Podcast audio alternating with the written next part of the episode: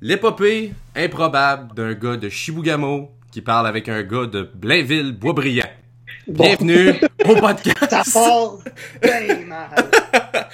Écoutez, euh, bienvenue au podcast. Euh, c'est la première édition qu'on fait ça. Je me présente, Gabriel Bouchard. Je suis en compagnie de Olivier Dano. Euh, Oli, salut. Bonjour, bonjour. Écoute, Je, euh, je suis vraiment content de commencer ça avec toi pour vrai parce que ça fait longtemps que personnellement, je pense à me partir un projet de podcast. Ça fait longtemps que juste nous deux, on se dit, il faudrait qu'on fasse ça, euh, faudrait qu'on check ça, faudrait qu'on fasse ça. Puis là, c'est vrai, Ah on le fait pour de vrai. on part Il, là. il était temps. Ouais, non, exact. Puis, et puis, puis c'est- tu sais, ce projet de podcast-là, on en a parlé, je sais pas combien de fois, euh, autour d'une bière, en étant sais, Bref, en tout cas, on a vraiment Oui. parlé souvent. Euh, non, c'est c'est- c'est- c'est- c'est- c'est le fun. Puis euh, j'espère que vous allez apprécier, euh, vous, les auditeurs. Parce que au final, tu sais, on fait ça un peu pour nous, je l'avoue. Mais. euh, Surtout pour nous. mais surtout pour nous, parce qu'on on, s'entend que faire un podcast, on, on veut euh, informer les gens un peu de notre opinion, puis je trouve que je trouve que c'est important tu sais, de, de pouvoir l'émettre un peu. Euh, on va expliquer un peu notre background. Euh, moi euh, et Olivier, on s'est rencontrés au Cégep.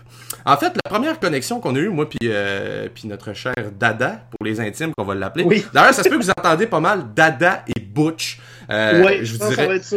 Ouais, c'est ça, parce que euh, autrement dit, c'est de même qu'on qu'on qu'on qu'on nous appelle, mais euh, au final, là, ces médias sociaux, si vous nous parlez, euh, n'hésitez pas à utiliser nos sobriquets, ça nous fait plaisir. Euh, mais euh, non, c'est ça. Écoute, le premier contact qu'on a eu, puis je pense que Dada s'en souvient très bien, je devais lui payer de l'internet dans une résidence au Cégep à? Jonquière. Ouais. C'est vrai, je- tu, tu, tu volais mon internet, mais sans me le voler parce que c'était avec mon accord puis tu me le payais. Ouais, ben je l'ai volé deux, je l'ai volé, je l'ai volé deux mois pour finalement qu'ils se rendent compte que je le volais. Puis après ça, on est arrivé à une entente qu'il fallait que je oh, paye. oh, oh, oh. tu, me, tu, me, tu me l'as volé deux mois, je le savais même, je m'en souviens pas, pas en tout. Ben non, c'est une joke. Mais,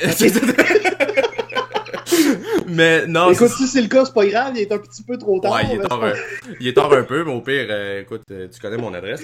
Mais euh, c'est, mais non, c'est ça. tu sais, C'est vraiment qu'on on est, on est ensemble depuis quoi? De, de- Depuis justement 5 ans qu'on qu'on se connaît, qu'on est sorti du cégep. Euh, là, on est sur le marché du travail. Euh, Oli travaille à Québec. Moi, je travaille à Montréal. Je travaille pour euh, une compagnie que vous connaissez bien. Pas besoin de la nommer. Euh, mais, euh, mais non, il y a c'est trois lettres, puis ça commence par R, puis ça finit par DS. Ouais, c'est des choses qui arrivent. Mais, mais non, c'est ça. Puis on, on est là pour avoir du plaisir puis parler de sport. Parce qu'au final, on est là pour ça. On aime, on aime le sport. Moi, j'aime le sport, entre autres, parce que j'ai une job qui est dans le sport. Puis que je, je peux pas nécessairement dire que je me plains à tout le temps en parler. Puis, euh, je pense que je pense que on aime ça discuter ensemble. Puis euh, on veut on veut vous inclure dans cette discussion. c'est ça, on veut. Euh, parce qu'on on s'est tanné de se parler entre nous deux, fait que là, on veut en parler aux autres aussi un petit peu. Ouais, exactement. Puis il faut dire aussi que moi, je parle à, je parle à mon écran d'ordi depuis euh, quasiment deux heures euh, avant le début de l'enregistrement. Fait que bref, fait que bref, on est là vraiment pour avoir du plaisir. Première édition aujourd'hui, on va parler de plusieurs choses. Euh, on va, c'est sûr qu'on va faire le tour de l'actualité sportive là, qui se passe dans, dans les derniers moments. Là, c'est sûr, on a beaucoup, euh, on a, on a ratisse quand même large là pour le premier épisode parce qu'on va parler là entre autres du Canadien. Il faut pas passer à côté. Euh, on va parler un peu de la, de la Ligue nationale parce qu'il y a une nouvelle qui est tombée là euh, un peu avant le début de l'enregistrement concernant Nate Schmid. Parler de l'impact, parler des Alouettes. Les Alouettes, ça recommence à mieux aller. On, Ah, on ah. en rejasera. On, Non, on non. ça pour. Non seulement ça, ça va mieux, mais Johnny Manziel joue pas. En tout cas, Écoute, moi, je, je suis pas aussi optimiste que toi, on en reparlera tantôt. ouais, c'est certain qu'on va en reparler. C'est le dernier dimanche aussi sans NFL en 2018. Yes! Bref, ouais. Ah, Ça aussi, enfin, ça, ça on aussi j'aurais, survécu. ça aussi j'aurais pas le choix d'en parler parce qu'il y a quelque chose qui est arrivé hier qui ma foi me rendu bien heureux. Et ça Oui. encore là, ça va être le genre de choses que vous allez apprendre dans le podcast. Les équipes qu'on aime, les équipes qu'on aime un peu moins. Euh, je pense qu'on a, tous et chacun des équipes qu'on apprécie dans certaines ligues sportives. Euh, moi, c'est bizarre, hein, mais les équipes que j'aime tournent souvent autour d'un ours. Je dis ça de même. Bon, hey, on, on commence tout de suite. On va parler de Pacioretty, euh, de, de Pacioretty parce que Eh boy. Ah, ben, par où commencer? C'est surtout ça la question. Parce que. Ben, ben, Pour, va- faut pour vrai, là, ce- cette histoire-là, pour mieux la comprendre, il faut tout de suite, dès le départ, s'avouer qu'on comprendra pas. Ouais, Il y a non. aucune. C'est c'est tellement mêlé, il y a tellement de, de revirements de situation, de témoignages contradictoires qu'on n'a aucune chance de comprendre exactement ce qui s'est passé. On va le savoir juste dans 10-15 ans quand il y a une personne dans le gang qui va écrire un livre. Ouais, euh, exactement. Puis encore là, probablement que ce sera même pas vrai. Ben écoute, c'est tellement compliqué parce que euh, pour avoir pour suivre un peu le, le- le dossier, écoute, il y a quelqu'un qui dit quelque chose d'un bar, l'autre dit- c'est ça a l'air tellement tout croche.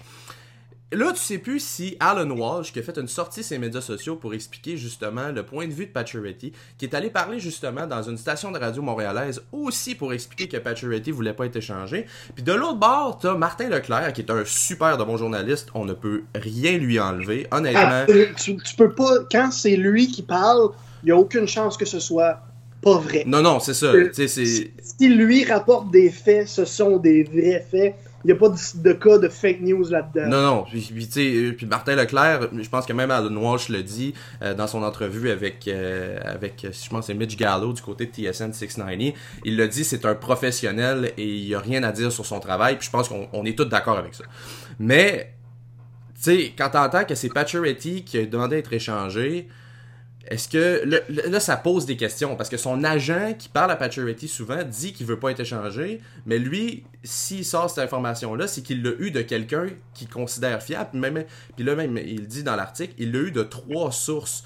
Euh, là, est-ce que ces sources-là, c'est du Canadien? Est-ce que c'est de, l'entourage de Pacioretty? C'est ça qui est vraiment bizarre dans tout ça. Parce que tout a commencé au départ, au repêchage. Euh, on a appris, ben, en fait, deux, trois jours, je pense, après le repêchage, que le Canadien avait échangé Pacioretty, que Pacioretty n'avait pas réussi à Ouais. s'entendre avec euh, les Kings, avec l'équipe avec qui il avait été échangé, puis que c'est pour ça que finalement, il n'avait pas été échangé. Après ça, il a changé d'agent, il est passé de... euh, Pat Brisson, ouais, il, est avec Pat Pat Bri- Brisson, ouais. il est passé de Pat Brisson à Alan Walsh, alors qu'habituellement, les joueurs font l'inverse. Ils passent d'Alan Walsh à Pat Brisson. Ouais. Mais là, là, il a fait le chemin inverse. Euh, après ça, là, il y a eu le tournoi de golf. On savait plus trop s'il allait en avoir un. On, on savait pas si le Canadien allait être là parce qu'au départ, il y a quelqu'un quelque part qui a dit Oh, euh, l'organisation du Canadien sera pas présente au tournoi de, Max Pacioretty. Finalement, on apprend que c'est juste parce que les invitations pas, sont pas encore dans mal. Il y a tellement. C'est du.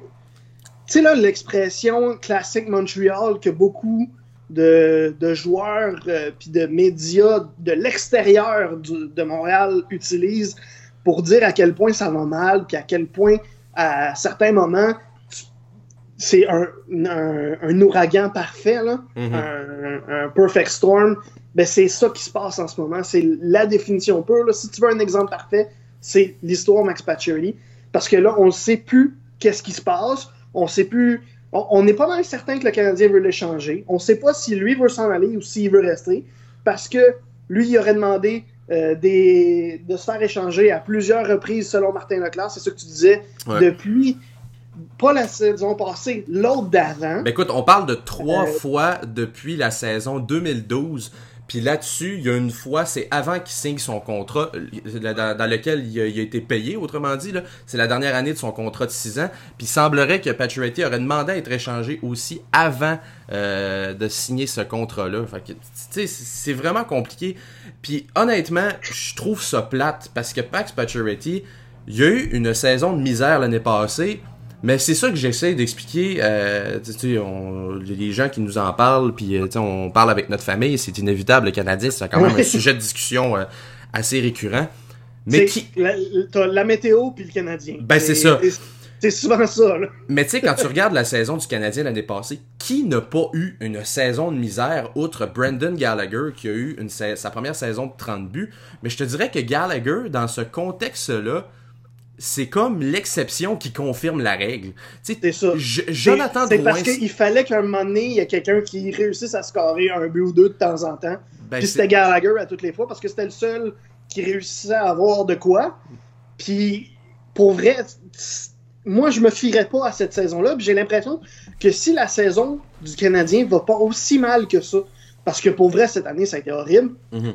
si la saison va pas aussi mal que ça, il n'y a pas autant de rumeurs autour de Pacioretty, il n'y a pas tous ces problèmes-là. J'ai l'impression que c'est parce que ça a mal été, on a cherché un coupable, on a décidé que Pacioretty était au minimum un des coupables, sinon le principal coupable, alors que hum, si tu me demandes mon, opinion, euh, peut-être qu'il en est un, mais d'après moi, le, vrai coupable, c'est le boss d'en haut complètement, c'est juste en dessous de Jeff, de Jeff Molson, le responsable, d'après moi. Là. Puis, euh, on a décidé que c'était la faute de Pacioretty, puis on a, tout le monde est là-dessus. Fait que là, on veut plus le voir là. Il y en a qui veulent encore le voir parce que c'est le seul bon compteur que l'équipe a. Puis c'est le capitaine. On dit, ah, si ça s'échange pas un capitaine, alors que d'autres disent, ben oui, ça s'échange. Si Gretzky s'est fait échanger, tout le monde peut se faire échanger. C'est comme. Ça devient ridicule parce qu'on se dit, est-ce qu'on est en train de capoter pour rien? Est-ce qu'on est en train. Ça se peut-tu qu'on garde la même équipe qu'on a, puis que l'année prochaine, on soit dans série juste parce que Price fonctionne comme du monde? Ben, écoute, c'est drôle, hein, puis, euh, tu sais, je sais pas, je me souviens plus où ce que j'ai entendu ça, mais tu sais, un gardien de but, là, comme Carey Price, ou un joueur vedette comme ça, là, euh, souvent, là, c'est un peu comme le corps arrière euh, au euh, le corps arrière au football. Ben en fait, c'est quasiment plus important. Ben non, mais, mais, je, vais t'expliquer mon point puis par après. Oui, vas-y. C'est que je vais prendre l'exemple le Canadien. On a Carey Price. Si Carey Price fait les arrêts puis qu'on gagne des matchs, ça camoufle toutes les toutes les problème qu'on a en avant parce que on voit pas que l'attaque fonctionne pas, on voit pas que la défense est, ordinaire. Bref, ça va vraiment euh, ça va vraiment des positions opposées de ce qu'on a vécu l'année passée. Puis si je prends euh, écoute le même exemple avec une saison tout ça, les Packers de Green Bay qui est une organisation qui, euh, a autant d'histoire sinon plus que le Canadien, tu sais qui a vraiment là, tu sais dans la NFL là, je te dirais que dans les termes des, des franchises les plus historiques là, il y a les Packers, les Bears, puis il euh, y en a pas de ben ben d'autres. Non, c'est ça. C'est pas mal le, numéro un. Ben c'est ça. Puis, mais ce qui arrive, juste, comme, juste pour compléter... Que où est-ce que tu t'en vas, c'est euh, avec Aaron Rodgers. Exactement. Quand Rodgers se blesse, l'équipe a quasiment a de la misère à gagner un match. Mais si Rodgers est là, ils sont des, des contenders au Super Bowl. Ben c'est ça. Puis tu sais, c'est un peu un peu ça le problème aussi avec les Packers. Puis ils, ils, euh, ils sont devant ce problème-là cette année. C'est que là, Rodgers revient, mais ils ont vu l'année passée qu'ils n'ont pas de ils ont de, d'éléments en attaque quand il n'est pas là, ils ont Devante Adams qui est un de leurs receveurs, il y avait Jordy Nelson, il est rendu avec euh, les Raiders d'Oakland, mais ils se sont rendus compte qu'ils ont beaucoup d'éléments, ils ont, il manque beaucoup d'éléments pour pouvoir revenir à, l'année qu'ils ont euh, gagné le Super Bowl. Là, ils ont été chercher Jimmy Graham puis tout ça, mais tu sais, même, même là, on sait pas ce que ça va donner. Même du côté du Canadien, là, on, était, on a échangé euh, Alex Galchenyuk pour Max Domi. Euh, une nouvelle attitude, tu sais, moi je pense que Galchenyuk, c'est plus le hors-glace qui l'a chassé de Montréal que le, le ben, sur-glace. D'ailleurs, c'est la même chose qui s'est passé avec Domi. Là. Le Canadien puis les Coyotes se sont échangés des problèmes. C'est ben. ça, me fait penser à, d'autres échanges qu'on a déjà vus quand, euh, par exemple, euh, je, me souviens plus exactement c'était quand, mais quand on a été chercher euh, Benoît Pouliot aussi, là, c'était un problème contre un problème. c'est juste essayer de faire changer d'air aux joueurs pour mm-hmm. espérer que ça, y aille, que ça aille mieux. Euh, puis je pense pas que c'est de ça que Pacioretty a besoin, même si probablement que ça pourrait y faire du bien selon la destination. Mm-hmm. Euh, que ça pourrait être bien pour lui, puis que ça. Mais je vois pas comment ça peut être bon pour le Canadien. Parce que oui, le Canadien a un grave problème en attaque. Il n'y a aucune façon de scorer des buts, mais c'est pas en échangeant Max Pacioretty que tu vas le régler. Au contraire, tu vas creuser ta tombe encore plus. Non, exactement. Puis, puis, puis tu sais, le Canadien, honnêtement, puis je suis pas un je suis pas un fan de Marc Bergevin, mais j'aime beaucoup donner la chance aux coureurs dans certaines situations. Puis je pense que ça a été très mal géré de la part de Marc Bergevin. Mais d'un sens, si tu regardes, exemple, quand Marc Bergevin est arrivé en 2012-2013, euh, la situation actuelle, tu générale, je, parle pas juste dans l'équipe, là, personnellement, là, mais tu sais, euh, au niveau des espoirs, au niveau de qu'est-ce qui s'en vient du côté du Canadien, de quoi l'avenir a l'air, c'est beaucoup plus reluisant maintenant euh, même si on capote là, incroyablement, euh, mais, mais que ça l'était quand, euh, quand Bergevin est arrivé, est arrivé à, la barre du Canadien. Or, ça, je suis d'accord, Max Pacioretty, Max tout ça, il venait de il venait de sortir d'une saison, de sa meilleure saison, sa première saison de 30 buts, en fait, quand lui est arrivé. Puis là, on se rend, il a vieilli depuis ce temps-là. Puis là, on se pose la question, est-ce qu'il est sur le déclin ou de quoi de même? Moi, personnellement, cette question-là, s'il est sur le déclin ou de quoi de même, je comprends même pas pourquoi on en parle là, j'en parle présentement, là. mais c'est juste, non, c'est juste parce que je trouve ça aberrant de penser qu'un gars, que, que, parce qu'il y a eu une saison, ah ouais, il est sur le déclin tout ça. Même chose pour Carey Price. Euh, Carey Price, selon moi, là, va rebondir. Écoute, une mauvaise saison, ça arrive. Corey Crawford en a eu. Braden Obi qui a été euh, sensationnel durant les séries de la Coupe Stanley. Euh, je pense que je me souviens bien, c'est l'année passée ou il y a deux ans, là, là, il était pas bon. Puis je le dis, là. Tu sais, je, le dis, je le dis vraiment, là, avec tout le respect que j'ai pour Brandon Oldby, il était pas bon. Mais regarde, là, deux ans plus tard, ou un an plus tard, il gagnait la Coupe Stanley. Fait que tu sais, c'est des choses qui peuvent arriver. Je pense pas que le Canadien va gagner la Coupe Stanley prochainement, mais tu sais, tu regardes les jeunes qui s'en viennent. Payling, qui joue dans les rangs américains, c'est un centre, il est bon. Euh, tu sais, d'après moi, il va être le deuxième centre du Canadien pour longtemps. Jesperi Kotkaniemi va probablement jouer soit à Laval, euh, moi je pense pas qu'il va jouer à Montréal l'année prochaine, ou bien du côté de la Finlande. Mais encore là, euh, c'est un jeune qui est bourré de talent, écoute des flashs offensifs comme il y en a, comme j'en ai rarement vu d'un espoir du Canadien. Euh, honnêtement, c'est vraiment, c'est vraiment de bon augure. Puis je rajouterais à ça, parce que je l'ai vu ce matin, puis on le soulève. Il y a Alexander Romanov que tout le monde a planté Trevor Timmons euh, au draft parce qu'il l'a drafté trop, euh, parce qu'on considérait qu'on l'avait repêché trop haut. on l'a repêché dans les deux sélections de deuxième ronde qu'on avait eu, puis il était catégorisé, exemple, là, à la fin de la troisième ronde. Ben, Crème, le, jeune a 18 ans puis il vient de faire le CSKA Moscou dans KHL comme septième défenseur. Il a 18 ans, j'aime autant mieux le dire. C'est l'équivalent de si, tu sais, il a fait l'équipe, la, la, meilleure équipe d'après moi de la KHL, parce que c'est une des équipes qui est gérée par, euh, par on, sait qui euh, du côté de la Russie, qui gère aussi le président. C'est pas juste une des meilleures, c'est probablement la meilleure. Ben c'est ça, tu toujours. C'est euh, c'est très juste qu'il ait réussi à percer l'alignement d'une équipe de la KHL, c'est gros. Qui ait réussi à le faire avec le CSKA, c'est encore plus gros. C'est ça. Puis c'est un très bon. C'est de bon augure. C'est un très bon signe, mais c'est en même temps un très mauvais signe. Parce que qu'est-ce qui dit que lui, il réussit euh, à se faire un poste au CSKA, puis qu'il se rend compte qu'il est très bien chez eux, puis qu'il reste là, puis que le CSKA, lui, parce que eux autres, ils ont les poches pleines et sans fond. Mm-hmm. Ça se peut-tu qu'il décide de rester? Non, moi, je, pense, moi je pense de ça. Moi, pour de vrai, je sais, là, on, brandit ça à quasiment tous les joueurs qui arrivent de Russie qu'on repêche, mm-hmm. mais c'est c'est une des peurs que j'ai pour Romanov en particulier, mm-hmm. parce qu'il est jeune, parce qu'il est bon et parce qu'il est avec un, club ultra riche. Ouais. Ça se peut-tu qu'il décide? Peut-être là que aussi qu'il va dès qu'il va avoir une occasion, il va il va traverser l'Atlantique puis il va venir jouer pour le Canadien. Ou peut-être même pour Laval. C'est une petite crainte que j'ai dans, dans, ce cas-là. C'est que lui pourrait. Si moi je le sais, lui le sait aussi, là, il pourrait se ramasser à avoir un très très bon salaire avec une, avec une équipe qui va gagner à toutes les années. Pas juste parce qu'ils sont bons, mais aussi parce qu'il y a peut-être un petit peu de, de, de, de triche autour de ça. Là. On n'en parlera pas. C'est, le débat de la KHL. Ouais. Mais il sait qu'il va gagner à quasiment tous les années. Il sait qu'il va gagner beaucoup d'argent à quasiment tous les années. Sais moi, si j'étais lui, ça me dérangerait pas de rester là. Fait que c'est ma seule crainte dans son cas à lui. C'est que peut-être qu'il ça pas de traverser l'Atlantique puis de, de devoir se, se botter le derrière pour essayer de faire le- euh, un alignement de la nationale quand il fait déjà à 18 ans l'alignement du Mos- Moscou. là. Ouais, je suis d'accord. Ben, je suis plus d'accord un peu avec toi, mais dans un sens, un athlète professionnel veut des défis. Je prends exemple là, Valérie Nishushkin, là, qui est venu dans la LNH, qui a, qui a percé l'alignement des Stars de Dallas, qui est reparti en KHL justement parce qu'on lui a offert un pont d'or. Puis là, regarde cette année, il revient dans la, il revient dans la LNH.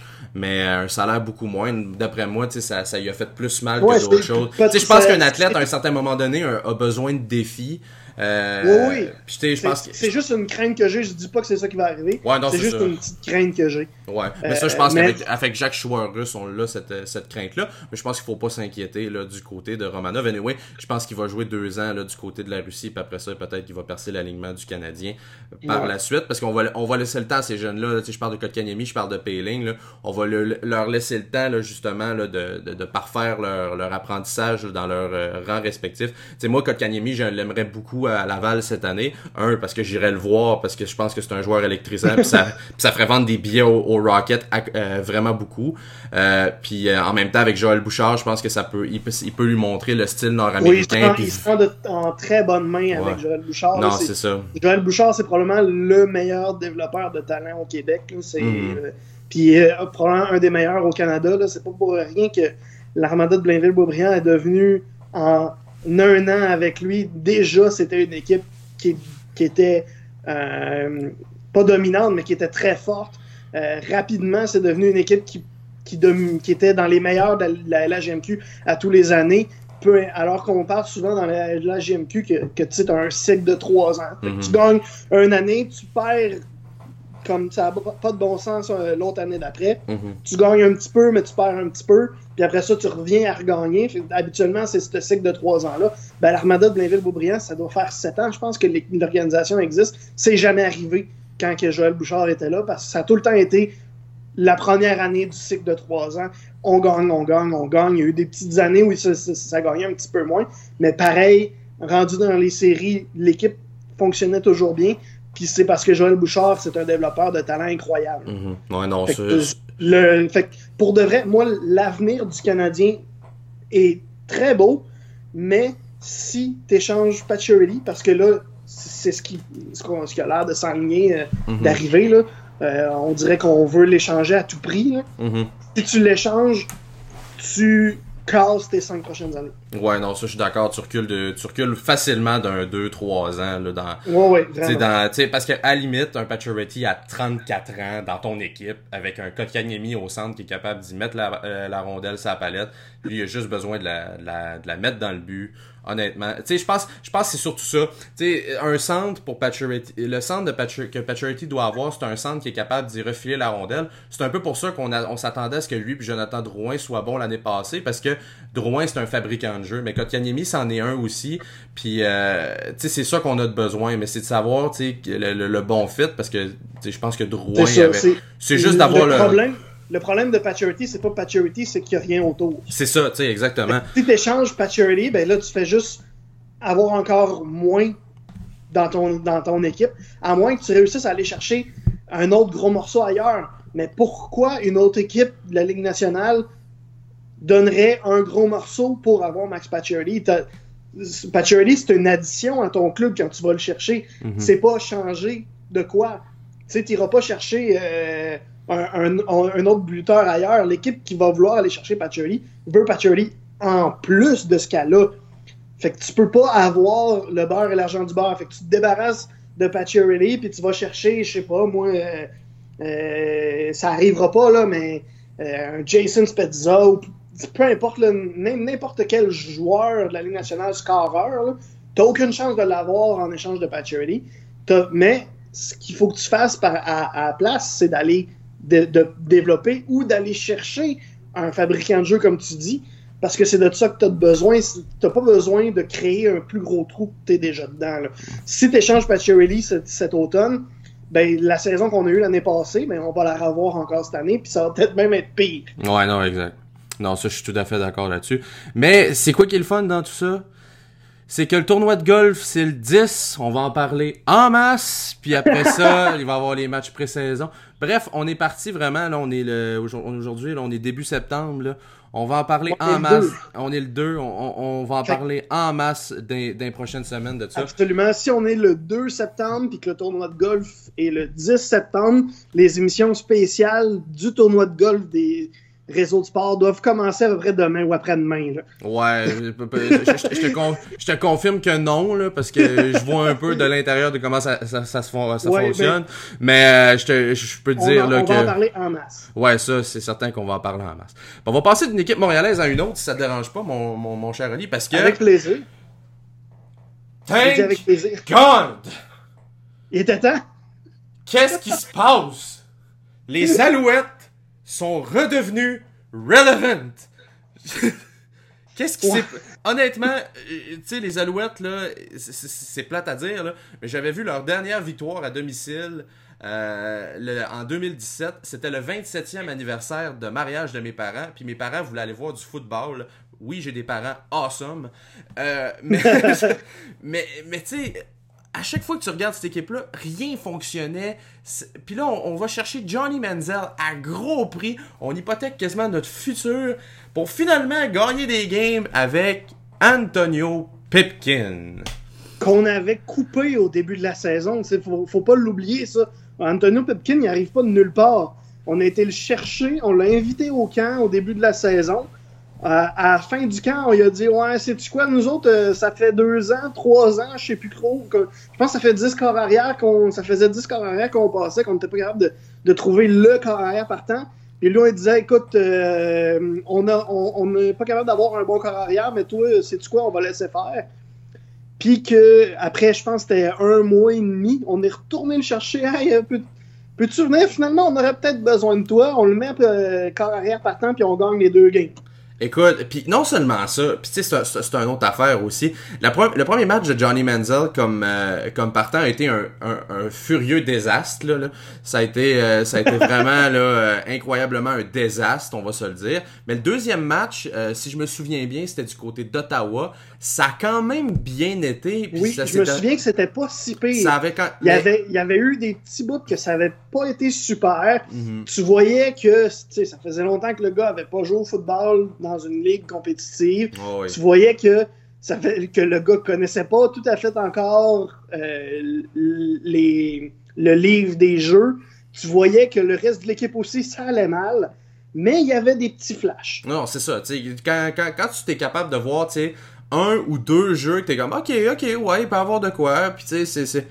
Mais là, euh, faire entrer. euh, Là, Johnny Manziel a une commotion cérébrale dans ce match-là. euh, faire entrer Antonio Pipkin euh, à sa place. Là, gagne contre les Argonauts d'Ottawa. Ok, bon, les Argonauts, c'est pas la meilleure équipe de la Les, ligue. les là. Argonauts de Toronto. T'as- dit d'Ottawa. Ah, excusez, ouais, le- le- le- je, je me suis trompé d'oiseau. Avant, c'était les Renegades.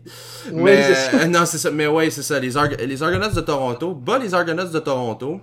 Euh, tu sais, c'est pas la meilleure équipe de la, de la, de la LCF, loin de là.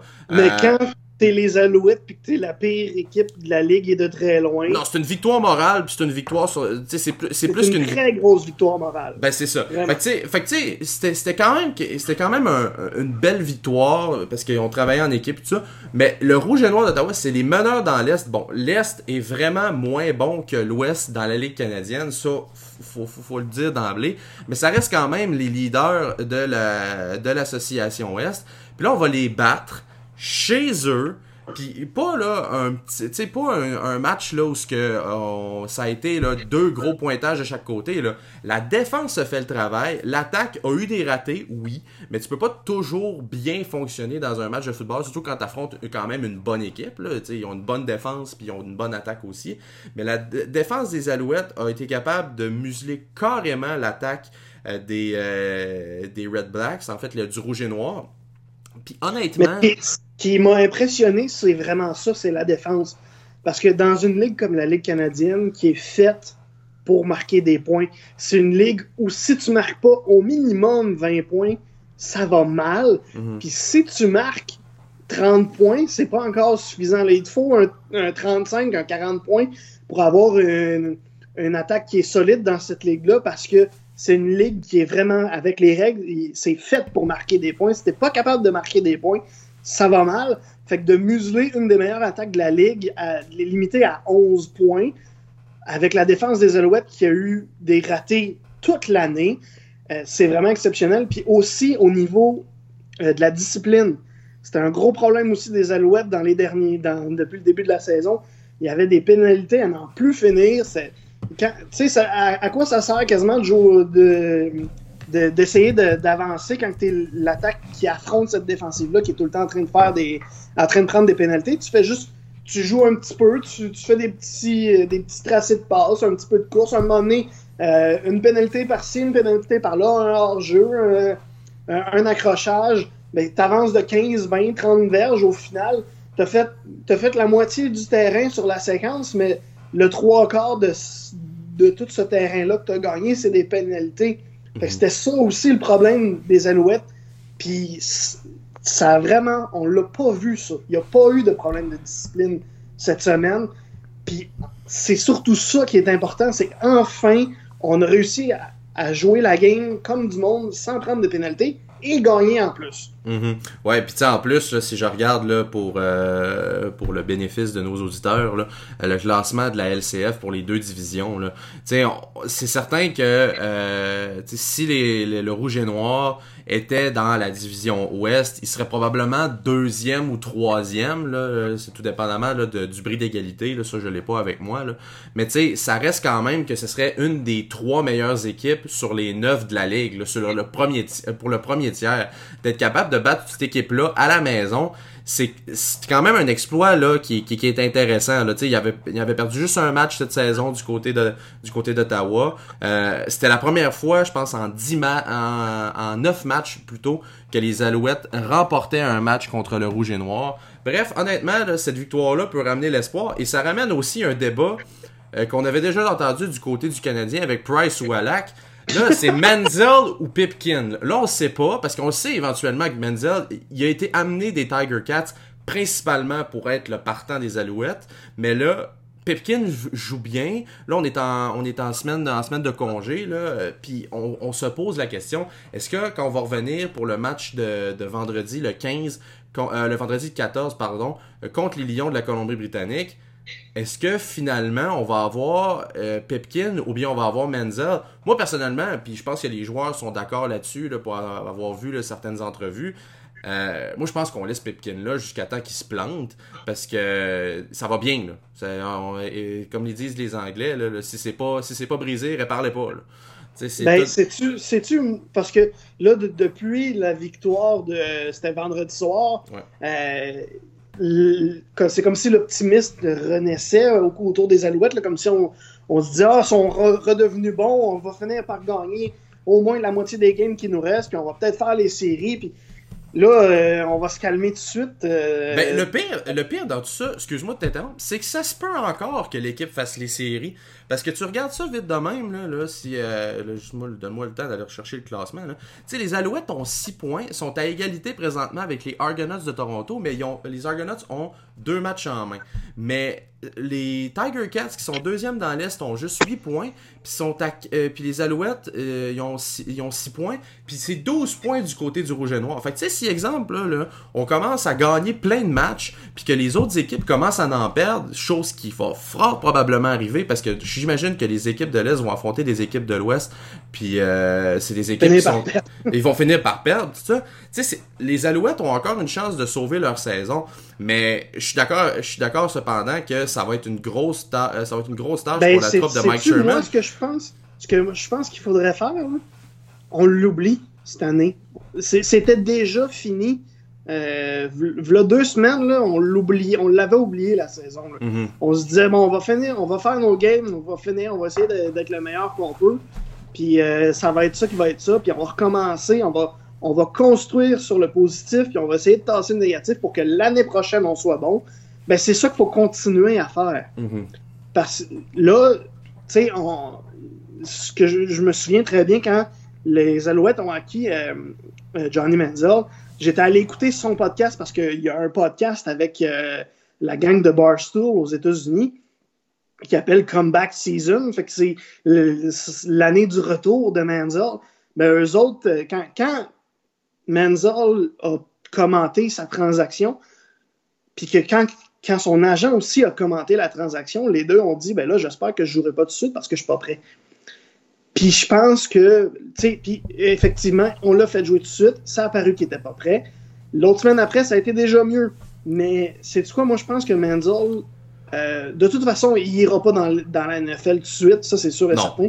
Mais pourquoi tu, pourquoi tu le gardes pas sur le banc puis tu le prépares? Tu là, tu gagnes avec, avec Pipkin, ça va bien. Garde Pipkin sur le terrain pour le reste de la saison. S'il se blesse, ben gars, il se blesse, tu remets Menzel, mais laisse Menzel sur ton banc, protège-le, puis construis une attaque qui va être bonne l'année prochaine. Parce que cette année, tu es 3-8 ça se peut que tu fasses les séries, mais tu gagneras pas la Coupe Grey, t'as aucune chance. Non, ça, je, suis d'accord. Rendu là, gars, oublie-la la saison. A deux semaines, tu l'avais déjà oublié. Ça sert à rien d'essayer de t'en, de ressouvenir. Mhm. Oublie-la. On, on efface tout, puis on recommence l'année prochaine. Mais on commence tout de suite à construire en gardant, en protégeant surtout notre corps arrière du futur. À moins que tu décides que Pipkin, ce soit ton corps arrière du futur, que tu te débarrasses de Manzo. Mais à long terme, il n'y a aucune chance qu'on garde les deux corps arrière si, si Pipkin continue à être bon, puis que Manziel continue, ben, en fait, recommence à être bon. Fait qu'il faut que tu construises sur le positif maintenant, mais je pense que tu peux oublier la tu peux continuer d'oublier la saison en ce moment. Ça va recommencer l'année prochaine. Essaye d'être bon l'année prochaine. Cette année, on oublie ça. C'est pas grave. Mm-hmm. Non, ça, je suis tout à fait d'accord. Euh, je suis tout à fait d'accord là-dessus que à la base, tu sais, mais, mais, on peut pas empêcher un athlète là, de, de, de, vouloir être euh, de, de, vouloir être compétitif, de vouloir participer aux séries. Euh, ça va être intéressant quand même de suivre ça là, parce que je pense que les Alouettes là, euh, en tout cas, sont sur une pente euh, montante. Là, ils ont leur semaine de congé. Est-ce qu'ils vont revenir en forme? Euh, Ils affrontent quand même la pire équipe dans l'Ouest dès leur retour. Enfin, ça va peut-être les aider. Euh, mais j'ai hâte de voir. Pour être bien honnête, c'est assez intriguant là, présentement les Alouettes. Une autre, portion qui est un petit peu moins intrigante parce que on savait qu'avec les nouveaux venus, peut-être que ça allait changer le portrait. du côté de l'impact, ça va vraiment bien. Euh, hier, il y avait un match justement au Stade Saputo euh, contre les Red Bulls de New York. La meilleure... Et quel match! Je sais pas si tu ben, as pu le regarder. Ben oui, mais j'y viens, mais juste pour mettre les choses en perspective. Les Red Bulls de New York, avant le début du match, on savait que ça allait être un match difficile. Principalement parce que les Red Bulls de New York, c'est la meilleure équipe de la MLS. Après, c'est sûr que là, il y a l'Atlanta United FC qui a euh, des matchs en main sur eux, mais en termes de points, là, présentement, là, les Red Bulls sont la seule équipe qui ont assez de points pour déjà se dire, nous, les séries, on va être là. Si on suit aussi, c'est une, je sais plus si c'est l'attaque ou la défensive, mais qui est numéro un dans la ligue. Ouais, ben c'est par, parmi là c'est parmi là, les, les, équipes là, qui, euh, qui accordent le moins de le moins de, de buts. Là, euh, on en a 29, là, puis je pense que le plus proche, c'est justement Atlanta, puis ils en ont 30. Euh, pour ce qui est de la meilleure attaque, c'est Atlanta. Mais bref, ces deux équipes-là s'échangent la tête de la MLS depuis le début de la saison. Puis c'est vraiment une équipe qui est incroyable. On moi, personnellement, j'ai regardé le match chez des amis, chez des amis hier. je m'attendais à ce qu'un impact perde, puis je me sentais même pas mal qu'un impact perde parce que au final, c'était quand même une des très très bonnes équipes de la ligue.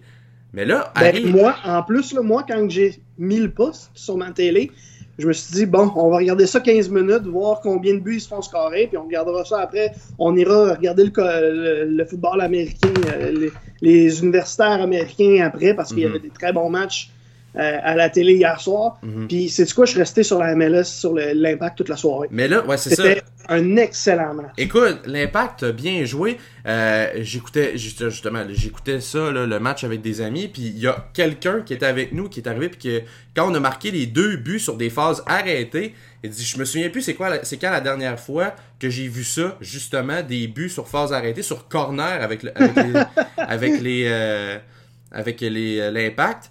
Mais non, ça. Puis en plus de ça, pour ajouter encore à tout ça, les deux premiers buts, là, il n'y a pas un attaquant qui touche à la balle. C'est Daniel Lovitz qui, euh, sur le deuxième but, exemple, qui fait la passe du côté de Rod Fanny, qui dévie ça pour Bakary Sania, qui marque son septième but en carrière dans, le soccer professionnel parce que oui, il en avait pas marqué plus. Il a joué pour Arsenal, ça, il a été incroyable, il a joué même en Serie A l'année passée. Pas capable de scorer. Il score à son deuxième match avec l'impact. Tu sais, quand tout va bien, là. Tu sais, je veux dire, à un moment donné, cette équipe-là, euh, tu sais, j'étais très réticent avec Rémi Garde, mais c'est que, c'est, c'est, euh, je veux ramener les gens à une séquence qu'on avait vue en mai. Euh, je sais pas si vous vous souvenez, durant un entraînement, Rémi Garde, à un moment donné, arrête l'entraînement complètement et enguirlande ses joueurs comme jamais et euh, arrête pas de leur dire, là, cette année, euh, c'est terminé les excuses, là, là. On arrête de dire, là, ah ouais, il y a si, ah, non, là, c'est fini, là. On s'occupe de notre jeu. Et c'est vraiment à partir de ce moment-là que l'impact, c'est comme, a, comme arrêté de se tirer dans le pied a commencé à mieux jouer. Pas nécessairement gagner des matchs, mais à mieux jouer. Puis là, justement, la, la Coupe du Monde est arrivée, puis vraiment, ça a été, euh, ça a débloqué de façon incroyable. Puis je trouvais ça plate un peu que l'impact performait bien durant la Coupe du Monde parce que ça donnait pas nécessairement de, de, de, de, crédit ou bien ça montrait pas aux gens que l'impact était, était capable de gagner des matchs. Mais là, il continue encore sur cette séquence-là qui, veut, qui semble vraisemblablement ne pas vouloir s'arrêter. Euh, puis là, l'impact présentement. C'est quoi le pire dans tout ça? C'est qu'ils ont presque gagné 5-0. Parce qu'à deux reprises, Saphir Tider a manqué des chances en or, mm-hmm. au point où on se demandait, voyons, il, le but est pas assez gros pour toi, franchement. C'était deux occasions en or qui a complètement raté, mais deux occasions qui, qui étaient exceptionnelles. Fait que déjà là, on aurait pu marquer deux buts de plus. Puis plus loin aussi, je pense que c'était. Euh, c'était pas Amari, Amarikwa, c'était pas Tider, c'était euh, Silva, je pense, mm-hmm sur une passe magnifique euh, de Nacho Piatti. Il avait le but quasiment ouvert, puis un arrêt miraculeux du gardien des Red Bulls de New York euh, qui a mhm. fait l'arrêt du bout du bras. C'était magnifique comme arrêt, mais ça aurait dû être un but ça aussi. Fait qu'on aurait pu gagner 5-0 contre une des meilleures équipes de la ligue. ça montre que l'impact est sur une très belle lancée, pas mal plus belle que les Alouettes mais ça regarde très bien. Là, en ce moment, je pense qu'ils sont dans les séries et je je, peux pas croire qu'ils vont qu'ils peuvent se faire rattraper parce que s'ils continuent à jouer comme ça, ils vont continuer de gagner. Puis ils vont être dans les séries, puis ça pourrait être une très belle fin de saison pour l'Impact. Écoute, parce que l'Impact, présentement, là, a euh, deux matchs de plus de jouer euh, que New England, qui est septième, autrement dit, parce que l'Impact présentement occupe le dernier spot pour les séries. Euh, mais tu on a quand même six points d'avance. Puis le prochain match, c'est contre l'Union de Philadelphie et l'Union est juste devant nous euh, au classement dans la dans la dans la, la conférence de l'Est. Et ils sont à 40 points, ils sont à 4 points si l'Impact est capable de gagner ce match-là, c'est un match super important le prochain match et euh, on va on, serait capable de monter là, tranquillement. Puis c'est tous des adversaires directs qu'on a dans cette course-là qu'on va affronter dans les proches dans les prochains euh, dans les prochaines semaines. Euh, là présentement il y a le break international, autrement dit là, il y a pas de match avant justement deux je pense c'est deux semaines de temps si je me souviens bien. Euh, que l'Impact, il euh, n'y a, aucun, y a aucun match dans la MLS qui, qui se joue. Le prochain match de l'Impact, là, c'est euh, c'est quelque chose comme le, le, 15, le 15, autrement dit, le 15 septembre. C'est justement là, à du côté de Philadelphie. Euh, on affronte toutes des équipes, là, si je regarde vite comme ça. Euh, New York City FC qui sont présentement euh, au troisième rang. Après ça, on affronte le DC United qui est présentement huitième. Euh, bref, là, on affronte... C'est des matchs de 6 points. C'est ça, exactement. Tu sais, là, le, le, le, Crew de Columbus aussi, c'est devant nous. Le Toronto FC. On affronte en octobre aussi euh, le Revolution qui va, qui va être... on va aller les, du côté de Boston pour euh, affronter justement la Nouvelle-Angleterre. Bref, honnêtement, l'impact euh, a quand même un, calendrier aussi assez espacé, alors que ces équipes-là, c'est un petit peu plus condensé. Il y a vraiment une chance réelle que l'impact fasse les séries, et Dieu sait qu'en début de saison, on s'attendait aucunement à ça. Moi, je, euh, moi, je pensais que l'expérience Rémi Garde, ça allait se stopper assez vite, surtout qu'on sait que Joey Saputo et, toute la, famille de l'impact ont habituellement la mèche courte pour euh, les entraîneurs. Ouais, habituellement, la, gâchette est, vite pesée. Ouais, c'est ça on a qu'à penser à Marco Chalibom qui a pas fait long feu là, avec l'impact. Euh, mais tu sais, c'est ça, c'est vraiment une belle situation. Puis je pense que Rémi Garde a réussi à trouver le juste milieu entre euh, pour parler à ses joueurs et euh, aussi d'être capable d'alimenter. Moi, ce que je l'aime bien, Rémi Garde, je trouve qu'il est très direct. Autant quand il arrive puis qu'il parle de son équipe, autant quand il parle de certaines affaires qui, qui concernent les médias autour, je trouve qu'il est assez direct, puis il passe pas par quatre chemins, puis c'est drôle, ça manque, ça manquait ça à Montréal. Puis si on est capable d'avoir un, entraîneur ou un manager au, soccer qui est capable de vraiment nous parler comme ça, tu sais, moi, j'en venais pas quand il est arrivé puis qu'il est allé dire, euh, on n'a pas de talent, on n'est pas bon, on n'a pas de talent. tu sais, je veux dire, tu dis pas ça de ton équipe, je veux dire, ça n'a aucun bon sens. Mais au final, tu sais, ce qu'il voulait, c'était fouetter ses joueurs, puis ça a fonctionné. C'est sûr que ça marchera pas tout le temps. Mais là, garde hier, quand dans les propos d'après-match, c'est ça qu'il disait. Il dit, on a souffert contre cette équipe-là parce qu'on savait qu'on allait souffrir euh, par rapport à, par rapport justement là, à ce match-là contre une des meilleures équipes de la MLS mais on a souffert ensemble, puis on a réussi à bien jouer quand même. Honnêtement, moi, la, performance d'hier, là, ça, a été vraiment probablement le meilleur match de la saison de l'Impact, et je pense que ça va le rester, à moins qu'on en joue là, plus exceptionnel. Je ne suis pas à une surprise près. Mais euh, non, honnêtement, l'impact, ça va vraiment bien pour les derniers, les, euh, les derniers moments. Puis euh, une chose aussi que j'ai remarqué hier, puis ça, je vais entendre ton opinion là-dessus. Moi, je trouve qu'Ameriqua, en attaquant de pointe, je l'aille pas, celui-là.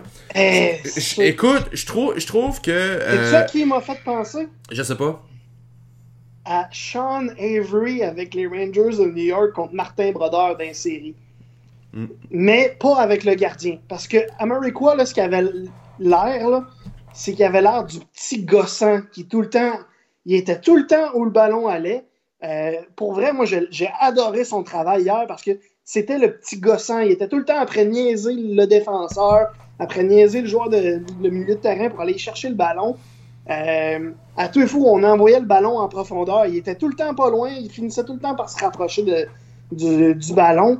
Euh, j'ai vraiment adoré sa performance et j'ai vraiment hâte de voir les prochains matchs.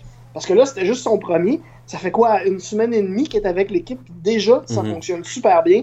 Euh, moi, je l'aime beaucoup déjà Mariqua. Ouais, non, c'est ça. Puis honnêtement, écoute, c'est sûr que je suis pas un fan du joueur en général, mais écoute, déjà là, il apporte de quoi de plus que ce que Matteo Mancosu faisait.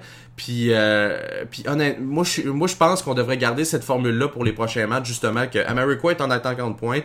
Il fait justement son petit tannant avec les défenseurs, puis et au final, il leur gruge de l'énergie pour par après arriver. Puis là, on met Mankosu euh, en backup là, qui peut euh, trouver le fond du filet à un certain moment donné. S'il est capable de le viser, ça c'est un autre débat. Mais, euh, mais non, c'est ça. Moi, honnêtement, j'ai vraiment aimé la combinaison hier. tout le monde semblait là, se parler là, adéquatement. Puis encore une fois, là, Samuel Piet, Samuel Piet a vraiment bien fait aussi hier. Oui. C'était vraiment une performance sans anicroche. Euh, qui était vraiment un très gros contraste par rapport à ce qu'on avait eu contre Toronto lors du dernier match. Mais c'est aussi, pour revenir à Mariqua, c'est qu'il a permis de donner de l'espace à Tyder, puis à Nacho, puis à tous les autres, en fait, parce que vu qu'il était en prêt gossé tout le temps, les autres défenseurs, ben c'est quand que Nacho arrivait avec le ballon, euh, le défenseur était à bout de souffle, c'était beaucoup plus facile pour Nacho de le dépasser, de le passer avec euh, n'importe laquelle de ses feintes, parce que Nacho, il y en a plusieurs. Mhm. il, est, très solide là-dessus, de se donner de l'espace, puis aller chercher euh, du terrain, puis dépasser des. Se, tasser vraiment des défenseurs, les sortir du jeu. Mais avec Ameriqua, c'était encore plus facile pour Nacho. C'est arrivé même à plusieurs reprises que Nacho recevait le ballon, puis il était complètement tout seul, puis il y avait une belle grosse allée devant lui, euh, vraiment littéralement une allée de bowling, là, il pouvait aller prendre tout l'espace qu'il voulait euh, pour aller créer un jeu, puis c'est d'ailleurs sur un de ces jeux-là qu'il a eu la passe à Silva, mhm. qu'il a eu manqué une chance en or, que heureusement pour les Red Bulls qui avaient leur gardien de but, parce que sinon sur tout le reste de la séquence, euh, c'était des cons les joueurs des Red Bulls. Fait que ça aide ça aussi la vitesse puis l'acharnement de America, ça, ça brûle les défenseurs adverses, puis ça donne l'espace à Nacho, qui après ça, lui, il peut faire ce qu'il veut quasiment. Ouais, non, exact. Bref, là, l'impact, là, on est vraiment content. Puis là, on, va lui laisser leur petite, euh, leur petite semaine de repos, sauf pour trois joueurs, là. Euh, entre autres, Samuel Piet et Safir Taider. Je pense qu'il y a Yuka Raitala aussi qui s'en va exact, représenter. C'est les trois. C'est les trois qui s'en vont représenter leur pays, mais pour les autres, c'est congé. Euh, jusqu'à temps qu'on affronte l'Union du côté de Philadelphie le 15 septembre. On va aller un peu, on va sortir de Montréal un peu, là. Je pense qu'on est assez dans la métropole. Anyway, il pleut aujourd'hui. euh, on va changer de spectre. Mais euh, il doit pleuvoir un peu du côté. on va faire un petit peu le tour de la Ligue nationale pour les nouvelles. Là. Il y a Nate Schmidt qui a été suspendu 20 matchs. Honnêtement, là, puis sais, on le voyait, on, le voyait l'année passée qu'il y avait une coche de plus, mais tu sais, dans ces moments-là, on se dit que c'est un produit du système ou bien il s'est bien adapté avec sa nouvelle équipe. Mais Nate Schmidt, ça paraît, il a passé vraiment d'un défenseur qui était selon moi un défenseur 5 ou 6 à un défenseur relativement efficace dans un top 4. Mais moi, ce que je trouve spécial, puis ça, je pense que ça arrive avec n'importe lequel, tu sais, ces athlètes-là, ça peut arriver qu'il euh, y ait des produits euh, dopants qui arrivent dans leurs euh, tests, là, que ce soit sanguin ou des tests d'urine ou whatever. Meilleur exemple, je pense, c'est Chris Froome du côté euh, du côté là, du Tour de France qui avait été testé positif à un, agent, là, euh, un médicament, autrement dit, qui disait que, que c'était pour, euh, pour ses pompes. Puis après, quand tu, comprenais un peu c'était quoi les réglementations, il a vraiment expliqué, puis ça venait de ce médicament-là. Ça, de ce côté-là, Chris Froome a dit oui, oui, j'en prends. Quand un athlète là, sait qu'il n'a pas fait exprès, là, il est capable d'expliquer le pourquoi, puis de ça vient de où, puis tout ça, puis dire bon regarde, c'est de ma faute, ok. Prochaine fois, je vais faire plus attention, tu sais. Mais là, moi, quand j'ai un athlète, exemple comme Nate Schmidt, qui, vient d'avoir une, probablement une de ses meilleures saisons en carrière, qui, qui là est suspendu 20 matchs, va être suspendu, euh, pourrait porter la décision d'appel, oui, mais il va être suspendu 20 matchs. Il a euh, été en appel. Il a ah. été en appel et il a perdu. Ça a été, ça, on a appris la suspension et en même temps, on a appris qu'il avait déjà été en appel. Puis justement, un, euh, moi, c'est un point que, je vais amener, là, je vais te laisser finir, mais je vais amener un autre point après sur la quantité de substances qu'il a pris. Là. Mhm. Mais vas-y, continue sur ton point. Mais tu sais, c'est ça. C'est moi, la, seule affaire que j'ai de la misère, c'est que quand, quand t'arrives puis tu parles, dis-les juste que, regarde, c'est arrivé. C'est pas grave. là. Euh, tu sais, je comprends là, qu'après ça, tu as ta carrière qui est en qui est en, en jeu. Mais tu sais, dans la NFL, ils sont forts là-dessus.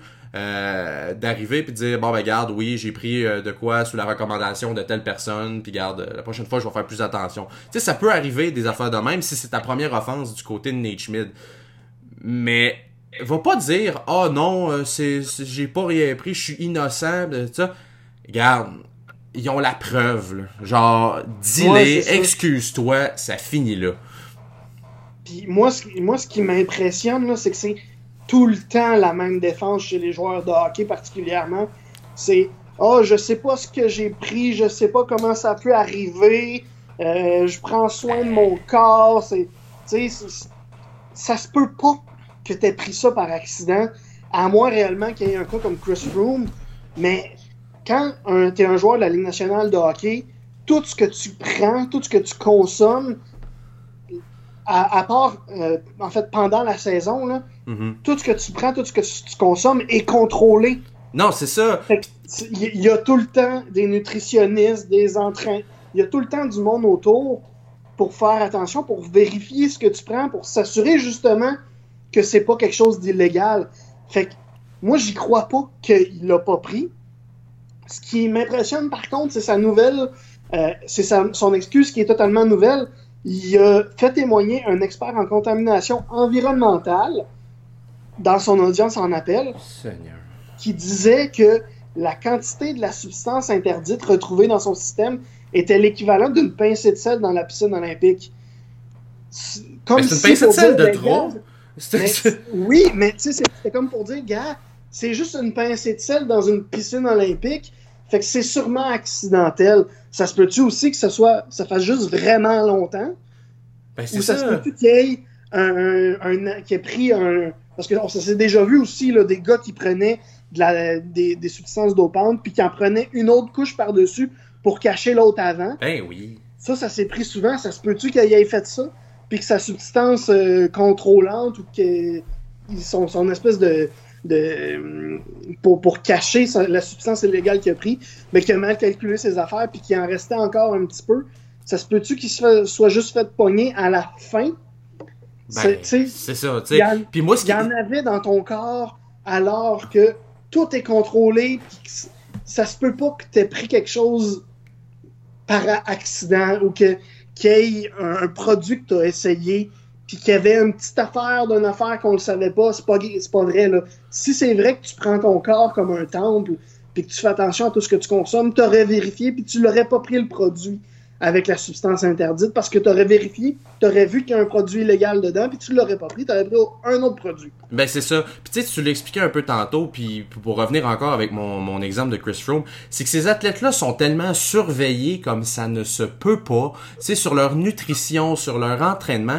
Tu sais, Chris Froome, là, moi c'est l'exemple vraiment, tu sais, que je trouve le plus plate parce que c'est un grand champion du Tour de France selon moi, tu sais, c'est sûr que là, il y a eu Lance Armstrong, mais je pense qu'avec toutes ces, ces, ces, histoires de dopage, on peut le reléguer aux oubliettes. Puis ça, c'est une autre affaire aussi. Il, il a dit, euh, il s'est défendu corps et âme de dire, ah non, je me suis pas dopé. Puis par après, il annonce que finalement, ah ouais, je me suis dopé, là, full pin, là, puis euh, c'était même pas propre. tu sais, je veux dire, ça, c'est une autre affaire. Tu sais, c'est ça. Tu sais, Chris Froome est arrivé, puis il l'a carrément dit, il dit, c'est des pompes pour l'asthme sais, je fais de l'asthme à l'effort, ça arrive une certaine fois, puis je prends des pompes, puis ça peut jouer selon euh, le, mon, mon, taux, mon taux de milligrammes, autrement dit, dans mon sang, selon si je bois plus d'eau, si je mange plus. Puis ça donne que cette fois-là, il avait pas bu assez d'eau, puis ça donne que ça avait monté au-dessus de la limite. Euh, permise. Puis quand tu après ça, puis tu demandes, exemple, à Christiane Ayotte, qui travaille pour l'Agence mondiale antidopage, puis qui tu demandes, c'est-tu vrai, c'est ça? Elle dit, oui, oui, dit tout à fait, elle dit, ça peut monter, ça peut descendre. Elle dit, si c'est effectivement ça, c'est juste comme un c'est juste comme une bad luck, là, tu sais, ça peut arriver comme ça. Mais tu sais, s'il est capable de prouver qu'il a pris une pompe parce que ça allait moins bien puis qu'il a continué, d'après moi, il va être blanchi. Chose qu'il a fait, puis chose qui est arrivée, finalement, il n'y a pas eu d'accusation, il n'y a pas eu rien, il n'y a pas eu de suspension, puis il a pu participer justement au Tour de France. Fait que tu sais, quand cet athlète-là est capable de dire, OK, ouais, je l'ai pris là, regarde, je vais te le montrer, là, puis tu sais, c'est sûr que les agences vont faire, OK, garde, on voit bien que c'était pas, t'as pas voulu faire ça pour te doper, t'as juste fait ça justement en, voulant, là, tu sais, comme prendre soin de toi d'une certaine manière.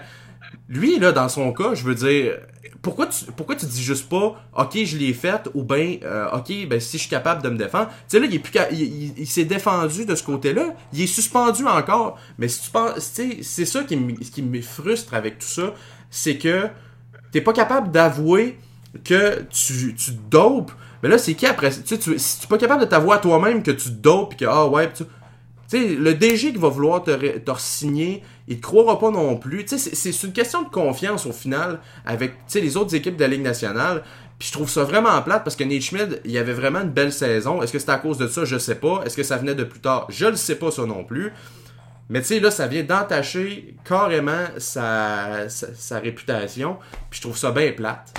Tu sais, c'est pour des joueurs qui se forcent de même, puis t'as des gars comme ça que, qui, qui, qui arrivent puis qui trichent. Moi, ça, ça me met hors de moi. Je pense que tu peux l'entendre anyway de la manière que je parle. exact.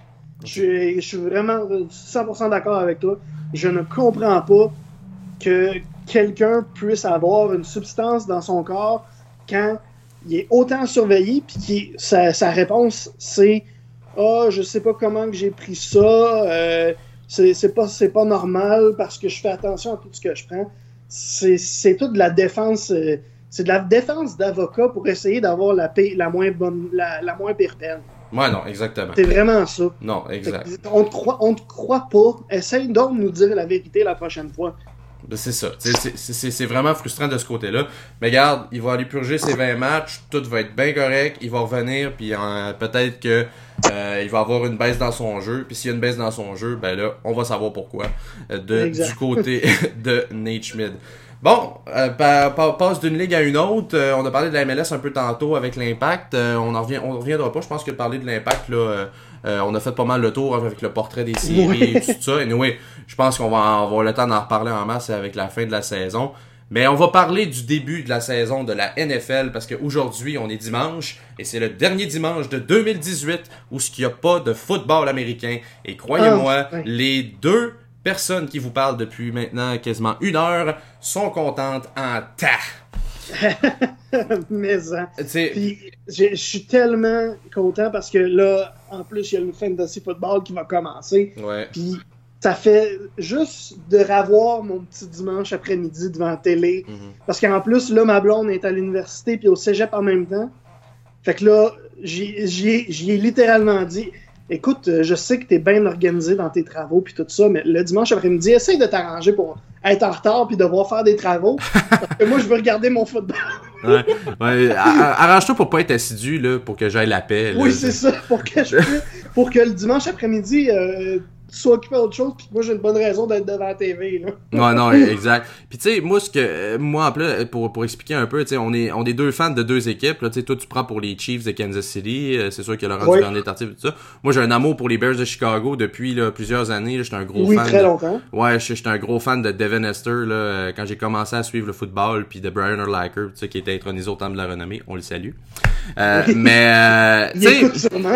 Ouais, non, c'est ça, tu sais, comprend, comprend très, très, bien le français.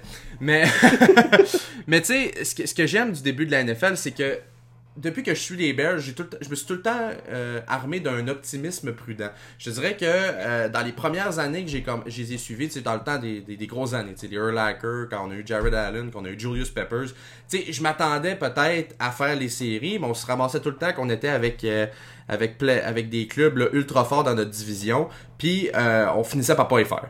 Puis je trouvais ça plate parce qu'on avait quand même une bonne équipe à ce moment-là, euh, sauf peut-être pas de corps arrière, mais ça c'est un autre débat.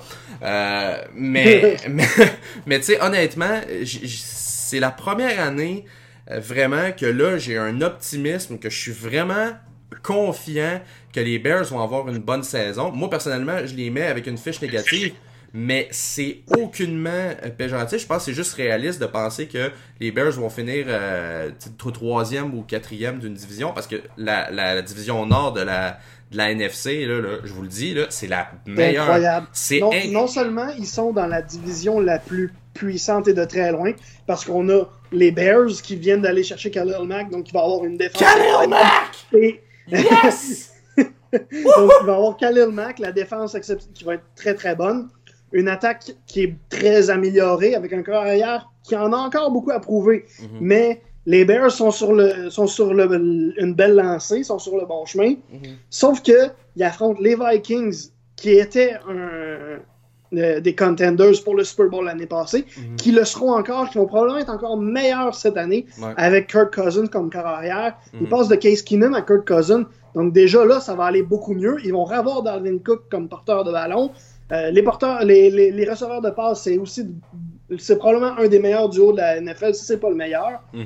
Et la défensive est une défensive dominante depuis au moins 2-3 ans. Mhm. Que ça va être, les Vikings vont être exceptionnellement forts. Puis en plus, ils affrontent aussi les Packers, qui sont les Packers? On en a parlé tantôt. Mhm. C'est une équipe, si Aaron Rodgers est là, ils vont, sont quasiment certains de faire les séries. Puis, C'est, comme, comme, tu, comme tu dis, euh, c'est très réaliste d'avoir les, les Bears avec une fiche négative juste parce que ils sont dans la plus grosse division de la ligue, puis Mhm. ils sont dans la plus grosse conférence de la ligue, la NFC, c'est incroyable. Des équipes des compétitives qui, qui peuvent euh, se rendre. Il doit y avoir au moins 5-6 clubs au début de la saison qu'on se dit Ah ouais, eux autres, euh, ça m'étonnerait pas qu'ils soient au Super Bowl qui représentent la NFC parce que il y, a du- il y a du talent, ça déborde dans la NFC. ah non, facilement. les Bears, la commande est très grosse, même si l'équipe est bonne. Euh, Puis comme tu dis, une fiche négative, c'est probablement ça qui va arriver. Mais ça va plus être proche d'un 7-9 que d'un 3-13. Ouais, non, exact. Puis honnêtement, puis, tu sais, juste mettre euh, les choses en perspective, c'est un peu pour ça. Tu sais, euh, j'essaie d'en parler, euh, tu sais, je suis un- un gros fan, mais j'essaie d'en parler le plus objectivement possible. Mais tu sais, la défense qu'on avait l'année passée était loin d'être mauvaise. On était parmi les, les 10 meilleurs, selon moi, de la NFL l'année passée. On avait une, une très bonne ligne défensive. On, là, on avait une grosse lacune, c'était du côté peut-être des, euh, des, euh, des secondaires, là, ce qu'on appelle en bon, en bon français des linebackers. Là. Euh, la, puis la tertiaire, je te dirais que ça s'est replacé l'année passée avec l'addition de Eddie Jackson, qui est venu vraiment faire un beau complément à Adrian Amos. Puis on avait puis les, les, les, les deux euh, les deux euh, demi de coin là avec euh, Prince Amukamara puis euh, du côté là, de, de Carl Fuller qu'on a signé ça allait vraiment mieux mais là Khalil Mack vient s'ajouter à ça qui est, probable- qui probablement un des meilleurs chasseurs de corps de la NFL. Honnêtement, Ben là, dans, écoute, dans les chasseurs de pas corps, le meilleur, il est top 2, top 3. tu sais, là. là, dans ma tête, là, les chasseurs de corps, mettons, là, là, t'as euh, J.J. Watt, t'as Khalil Mack, puis t'as Von Miller. C'est pas mal ces C'est trois. pas mal ces trois-là, là, les, les, les, les top, les top de la NFL. Puis là, les Bears vont le chercher, ils vont payer le gros prix pour ça, mais il y avait déjà quand même un bon chasseur de corps en Hakim X qui est pas flashy, là, c'est pas le gars là, que vous allez entendre parler souvent. Là, ça, mais il fait le travail. mais il fait la job, puis il est vraiment bon. Écoute, je pense qu'il était borderline là, euh, pour le Pro Bowl l'année passée. Là, t'ajoutes ça. En plus de ça, t'as Roquan Smith, qui, a- qui est leur choix de première ronde cette année, qui est considéré comme un des très bons secondaires pour venir Ben, épauler. il, y en, il y en a plusieurs qui se demandent comment ça se fait que Roquan Smith s'est rendu jusqu'aux Bears. Ben, exactement. À- au repêchage, c'est à ce point-là qu'il est bon. Fait que sinon, la, puis il y a un autre point aussi qu'on oublie à propos de Khalil Mack, c'est que Khalil Mack, Mack était, on va dire top 3, mais peut-être top 2, peut-être top 1 des chasseurs de corps arrière de la, de la ligue, avec les Raiders d'Oakland, qui sont probablement une des pires défenses de la ligue. Là. Mhm. il y avait personne autour de lui. là. La défensive des Raiders, c'était lui et à peu près rien d'autre. Fait que là, si tu rajoutes Mac dans une défensive qui est déjà assez bien équipée, tu- tout de suite, tu as une défensive presque élite de la ligue. Mhm. Puis Mack, ben, il va être aussi encore meilleur parce que ça va être plus facile pour lui parce que là, il sera pas le seul joueur à surveiller du côté de la défensive. Il y en a d'autres aux autres positions qui sont des menaces aussi. Fait que Mhm. ça, ça, ça fait que tout le monde est meilleur quand, quand tout le monde individuellement est bon. Ça fait que tout le monde a l'air encore meilleur parce que toute, l'unité défensive au complet est meilleure. Fait que c'est, non, pour vrai, la, la défensive des Bears, elle va faire peur cette saison aussi.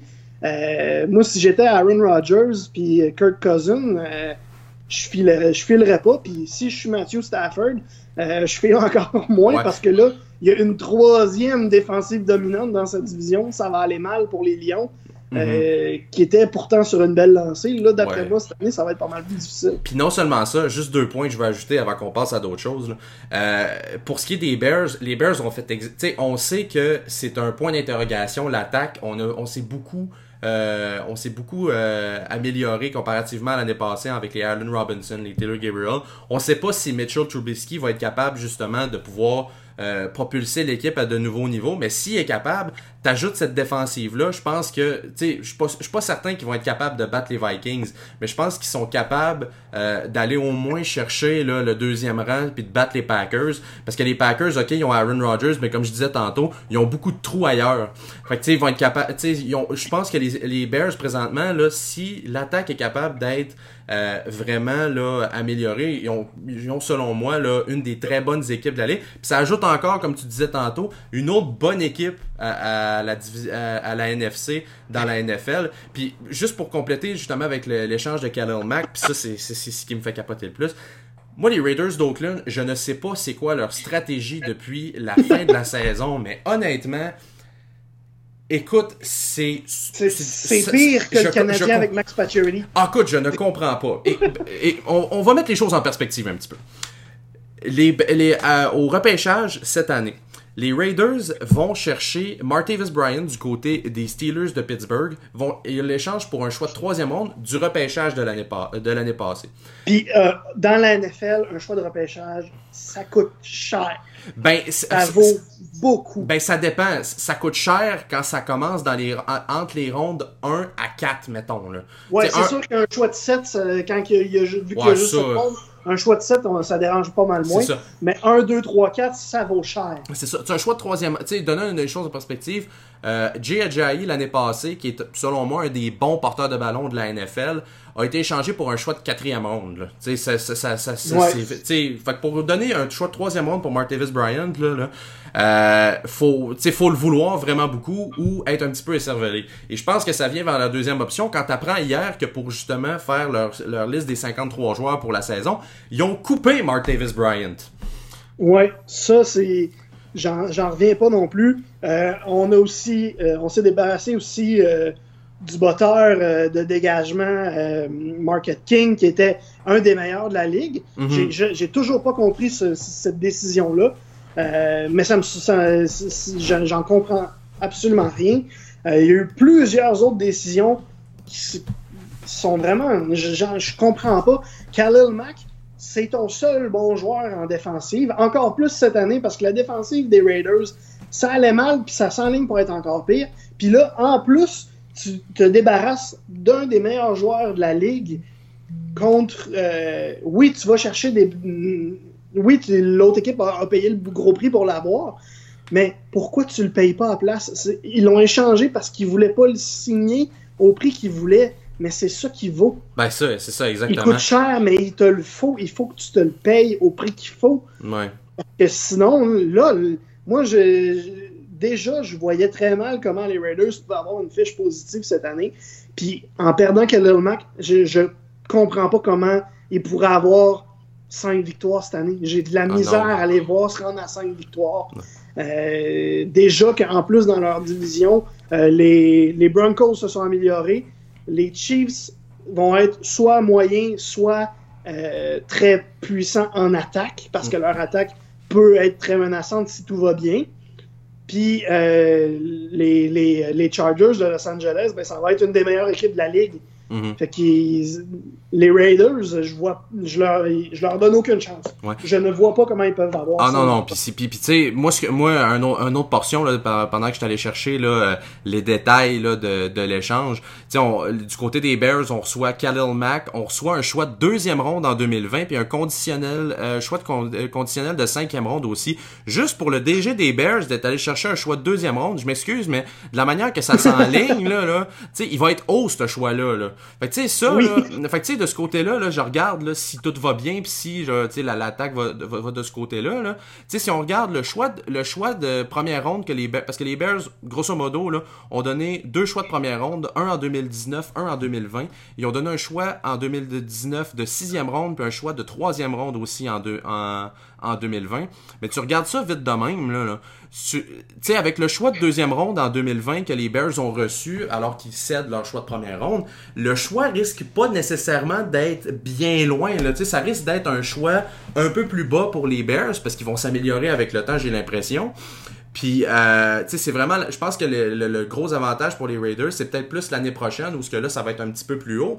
Mais encore là, tu sais, je veux dire, au final, si on enlève, tu toutes les pièces, la seule chose que Oakland va gagner, si, si, si je peux mettre des guillemets, c'est un choix de première ronde en 2019 puis un choix de troisième ronde parce que sais, ça revient essentiellement au même. Tu sais, je trouve que pour Khalil Mack, juste de donner un choix de 1, un choix de 3 pour les Bears, c'est une aubaine. Puis tu sais, oui, ok, on donne deux choix, mais justement, je pense que le choix de deuxième ronde que les Bears ont reçu va être vraiment haut. Puis euh, non, honnêtement, là, cet échange-là, je, l'ai vu hier. Les Bears sont crampés, là. Ah non, écoute, moi, honnêtement, là, tu sais, je me serais attendu, là, un pour un, deux choix de première ronde, un choix de troisième ronde pour Khalil Mack, puis j'aurais été même pas choqué en tant que fan des Bears. Là, je vois cet échange-là, honnêtement, là, là, je suis mort de rire, surtout que par après, on l'a signé pour 6 ans, 141 millions, avec 90 millions garantis. Je suis mort de rire. Mort de rire. Ben oui, je, suis mort de rire. On va l'avoir pour les minimum, ben en fait, théoriquement pour les six prochaines années. Ok, oui, il est, il est payé là, un gros prix, puis là on est sur le contrat de Mitchell Trubisky qui est, qui est assez maigre, il va falloir signer plusieurs autres joueurs. Mais tu sais, on est dans un. on vient de donner la mentalité aux Bears. Là, on veut gagner tout de suite. Là. Puis je pense qu'ils se sont donné vraiment les munitions pour gagner tout de suite. Parce que, écoute, leur défense, je pense que. si c'était déjà sans Khalil Mack, une des 10 meilleures dans la ligue, là, je pense qu'ils viennent de monter dans le top 5 facilement. Ah oui, oui. Puis moi, j'ai. Mais d'après moi, par contre, les Bears, c'est peut-être plus l'année prochaine qu'ils vont gagner, mais ils vont mm-hmm. avoir Khalil Mack quand même. Ils vont avoir Mitchell Trubisky qui va être meilleur peut-être qu'ils gagneront pas cette année. En fait, sûrement qu'ils gagneront pas cette année. Ils vont mhm. avoir des belles victoires, mhm. mais ils gagneront pas. Euh, ils seront probablement pas des séries. Mais c'est pas grave parce que l'année prochaine, par contre, ça pourrait être vraiment dangereux. Euh, ils se placent euh, déjà en bonne position pour l'année prochaine. Puis un autre point qu'on oublie, John Gruden, c'est probablement le pire au repêchage. Il est horrible. Il y a vraiment de la misère à aller chercher des bons joueurs. Déjà, que les Raiders, dans les dernières années, c'était difficile au repêchage. On a de la misère à aller chercher euh, des, des, bons joueurs au repêchage. Mhm. Là, avec John Gruden, ça va être encore pire parce que John Gruden, c'est un de ses pires défauts, le repêchage. Il est pas capable. Il est pas bon pour aller choisir mhm. le bon joueur. Fait que là, qu'on se débarrasse d'un. Oui, le, prix est cher payé, mais faut que tu, faut que tu capitalises sur ces choix-là. Mm-hmm. Puis les chances que tu aies un Khalil Mack ben, sont minimes et encore plus petites maintenant que tu as John Gruden. Vraiment, là, ça, je suis vraiment pas impressionné du côté des Raiders. Je suis même quasiment déçu. Puis c'est mes rivaux de, section. Là. Moi, je suis fan des Chiefs. Je déteste les Raiders. Mais j'en reviens pas. je suis quasiment déçu pour eux. J'ai le goût d'aller voir un fan des Raiders lui donner un câlin puis lui dire que tout va bien aller. mais ça va pas. Là. Mais tu sais, pour continuer sur ta, dans la même veine, écoute, tu parles des Chiefs. Puis ça, c'est une histoire que j'ai vu passer sur. Euh, sur euh, Twitter hier, ça honnêtement, je l'ai vraiment trouvé drôle.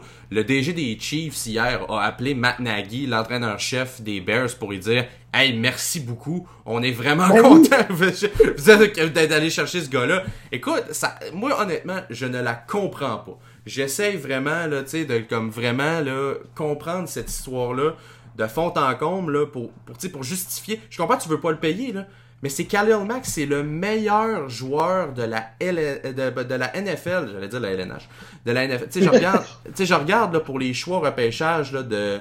Euh, pour les choix repêchage, tu sais, les derniers gars là, qui ont vraiment percé l'alignement présentement, tu avais Khalil Mack, t'as Derek Carr qui a été repêché en 2014, Amari Cooper qui a été leur choix de première ronde en 2017, mais là, euh, tu sais, après ça, là, Carl Joseph, euh, écoute, c'est c'est pas nécessairement le, le, gars le meilleur, tout ça. Garen Conley a pas encore percé l'alignement ben ben. Obi Melufinuwu, euh, ils ont réussi justement à, à, libérer de leur équipe. Honnêtement, là, euh, ça va ça pas... Regarde très mal. Ça, ça très mal. Ça va pas en s'améliorant. Exactement, exactement, comme pour, pour les Chiefs, euh, la façon que les Chiefs allaient pouvoir gagner contre les Raiders, c'est de contenir Mac de s'assurer qu'il ne se rende pas à Patrick Mahomes parce que c'est un carrière recru qui n'a pas beaucoup d'expérience. Puis, mais si tu n'as plus Khalil Mack, tu n'as plus à t'occuper de lui, là, mm-hmm. euh, Mahomes, tu peux le laisser aller, puis c'est là qu'il va être bon, Mahomes. C'est quand il va affronter des équipes euh, avec une très mauvaise tertiaire. Les Raiders en ont une. Et très peu de pression de la ligne défensive. C'est ça que les Raiders vont avoir encore cette année. Mhm. C'est vraiment, là, les, les, les, Chiefs sont crampés, les Chargers sont crampés, les Broncos aussi. Euh, jouer contre les Raiders, ça va être quasiment une pratique. Ouais, non, c'est ça. Puis, le seul gars, le seul gars vraiment qui reste dans cette défensive-là, tu sais, de euh, de, punch, puis encore là, il a perdu des plumes, c'est Bruce Irving. Puis tu sais, Bruce Irving était le premier à être en beau siffleux quand ils ont appris justement Ben oui, là, il l'a il écrit sur Twitter qu'il en revenait pas. Ben c'est ça, tu sais, euh, no FN way, là. Mais euh, non, bref, là, c'est vraiment, là, je comprends pas cet échange-là, là, euh, du côté... Hey, je voulais te parler parce que, tu sais, on on, parle souvent au football, parce que dans, tout, dans tous les sports, il y a mhm. des belles histoires. Mais cette année, on a eu une magnifique avec les Panthers de la Caroline, euh, qui ont été, euh, qui, ont, laissé une petite place pour Efe Obada. Okay, Obada, c'est un gars de 26 ans qui est né au Nigeria. Mhm. Il a, alors qu'il avait 10 ans, il est, lui et sa sœur se sont retrouvés euh, dans les rues de Londres parce qu'ils ont été trafiqués, littéralement. Ils se sont fait euh, euh, amener d'un pays à un autre. Ils se sont retrouvés dans, les rues de Londres avec à peu près personne. Il a vécu dans de la famille, une, tante qui avait une tante ou un oncle, je suis pas trop certain, là, qui avait déjà trop d'enfants. Ils se sont retrouvés dans les services sociaux anglais. Puis il finit par réussir à se placer. En 2014, quand il a 22 ans, il commence à jouer au football pour une petite équipe dans une ligue mineure en Angleterre. Et quatre ans plus tard, il se fait une place avec les Panthers de la Caroline dans la NFL. C'est magnifique. Mm-hmm. Le gars a 26 ans, il a commencé à jouer au football il y a 4 ans. Il n'avait jamais joué au football avant 2014. C'est vraiment exceptionnel. J'ai, euh, il y a eu un très bon camp d'entraînement. Euh, depuis 2014, qui se promène en fait dans, pas 2014, mais depuis 2015, qui se promène dans la ligue. Il a été avec les Cowboys, il a été avec les Chiefs, mais il a été avec les Falcons aussi. Mais il était tout le temps sur le, fameux practice squad. Mm-hmm, l'équipe de réserve. C'est ça, l'équipe de réserve, c'est des joueurs qui ils jouent la semaine, mais la fin de semaine, ils, sont sur, sont Sont sur le banc. ouais, ils sont sur le terrain, ils sont sur les lignes de côté en, en saut d'entraînement, en Ah, tracksuit, c'est comme ça. on dit, là, puis ils regardent la game. Il jase, il jase avec le gars qui, est- qui, qui porte les bouteilles d'eau. là. Mhm. Fait que, euh, il, il a fait euh, son, son petit chemin, son petit bonhomme de chemin en partant du Nigeria il a 26 ans. Il a commencé à jouer au football il a 4 ans, puis là, il joue dans la, ligne, dans, dans la NFL pour les Panthers de la Caroline. C'est un joueur de ligne défensive. Je pense pas qu'on va le voir cette année. là. Probablement qu'il va peut-être faire 2, 3, 4 jeux maximum parce que Mhm. c'est- c'est- ça va être un, un des derniers de l'alignement. Mais juste qu'il fasse l'alignement de 53 joueurs euh, d'une équipe de la NFL, c'est un exploit. Ça- je lui soulève mon chapeau parce que vraiment, c'est très inspirant de le voir euh, se tailler une place comme ça. J'étais presque content pour lui. Même si je le connais pas, puis que j'avais jamais entendu son nom. euh, Ben, écoute, moi, la j'en ai première fois que j'ai entendu son nom, c'était le, le trois jours. Ouais. De, de- mais de savoir qu'il réussisse à, à faire sa place comme ça, c'est vraiment exceptionnel et inspirant. Ouais. Puis tu sais, des joueurs de même, c'est tellement le fun. Un peu, on le voit un peu avec la série Knocks là, de, euh, de, de HBO là, sur les Browns de Cleveland. Tu sais, on apprend à connaître des joueurs. Euh, tu sais, moi, euh, j'oublie son prénom, là, mais euh, je pense que c'est Derek Kajus. Euh, De- Devin, Devin Kajus, ouais, exactement, Oui. tu sais, qui, qui, qui, qui, qui, qui essaye de, de se tailler un poste, tout ça. D'ailleurs, euh, ultra attachant, il a l'air spécial, comme il a l'air d'un phénomène. Là, ouais, parce ça. Il a l'air en croire en des affaires. Je me souviens, euh, dans le dernier épisode, euh, il, il- c'était pleine lune pendant le match, puis il était allé voir Baker Mayfield, puis il a dit Hey, euh, c'est la pleine lune, prends cette énergie. Fait qu'il a l'air d'un d'un petit phénomène. Ouais. Moi aussi, je voudrais qu'il fasse le club. Je pense qu'il l'a fait d'ailleurs. Non, en fait, en fait, il a été, il a été, euh, il a été soumis là au, au balotage, fait que les équipes Ah. pouvaient le prendre. Mais écoute, je pense, moi honnêtement, je pense que s'il y a une chance, il va peut-être aller sur euh, l'équipe de réserve aussi des Browns. Là, je pense que c'est une personne qui était appréciée là du côté des. Il y a aussi là Nate Orchard qu'on a vu aussi qui a été, euh, qui a Oui. été euh, libéré du côté des Browns de Cleveland. Mais honnêtement, il y a plein de, il y a plein de joueurs comme ça qui, qui, qui, qui se démarquent à chaque année. Mais euh, Effet Obada, là, honnêtement, euh, je n'avais pas entendu parler, puis c'est une méchante belle histoire. Un peu le Laurent Duvernay tardif d'il y a, quelques, a- d'il y a quelques années qu'on apprenait que ce gars-là était mé- allait devenir médecin. D'ailleurs, ça, entre parenthèses, je trouve ça un peu ridicule. Je trouve ça un peu ridicule que la NFL ait pas accepté qu'il ait son MD en arrière de son chandail, mais ça, on en parlera pour un autre épisode. Ouais, c'est ça. Mais euh, non, honnêtement, c'est- des belles histoires. Écoute, on va passer euh, tu sais, les petites prédictions parce que ça commence quand même dans quatre jours, là, cette, euh, cette NFL-là. Euh, J'ai cru qu'on y ait d'un petit jeu. Euh, ton carré d'as, peut-être, pour euh, les séries. Je sais que c'est un peu poussé pis tout ça. Mais juste de comme s'amuser pour le fun, là, de voir à peu près Ouais, là, pour, qui... pour le plaisir, Pour le le dans la NFC, c'est les Rams et les euh, Falcons. Mhm. J'ai l'impression que les Falcons vont rebondir. L'année passée, ça a été. Ça a- tout a mal été. J'ai l'impression que cette année, ils vont pouvoir ils se replacer. Là, cette année, c'est- c'est peut-être pas leur année, là, mais cette année, ça va bien aller. Ils sont. Ils ont fini leur euh, Super Bowl hangover, leur défaite, alors qu'il y avait quasiment le trophée d'un bras l'année euh, v'là deux ans. Mhm. Euh, Puis en plus que le Super Bowl se joue à Atlanta cette année. Mhm. Euh, je- donc, au, minimum, j'espère pour eux, parce que je pense que ce serait une belle histoire, mais aussi parce que je pense qu'ils ils pourraient surprendre. C'est vraiment pas. euh, parce que, on le disait tantôt, la NFC est pleine de talents, de Mhm. très bonnes équipes.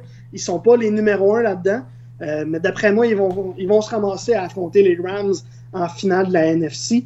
Puis dans la Ben, en fait, Ligue américaine, Oui. oui, Ben ouais, moi ben, je, je suis entièrement d'accord. Ben je, je suis d'accord avec toi à 50%. Moi je pense que les Rams aussi là, vont se rendre là, euh, euh, dans, le, dans le carré d'as là, de la NFL. La seule différence c'est que moi j'utilise pas le même oiseau que toi. Euh, je pense pas que les Falcons vont se rendre là, mais j'ai l'impression que les Eagles là, pourraient là, retourner là, euh, du côté euh, de la finale de la NFC. Euh, si je peux, si avant de passer là, du côté de la AFC, euh, peut-être une équipe là, qui pourrait brouiller les cartes, qui pourrait justement venir. Euh, contre- ben c'est les Saints. Ouais. dans la NFC, c'est les Saints parce que c'est à toutes les années avec Drew Brees, euh, tu peux gagner. En plus, avec euh, Alvin Kamara qui va être encore meilleur cette année, Mhm. Mark Ingram qui va juste manquer quatre matchs de- à cause d'une suspension, après ça va revenir. Euh, D'après moi, les Saints pourraient être une équipe à, parce que c'est une autre équipe bourrée de talent, mais qu'on nomme pas pour Mhm. le top 2.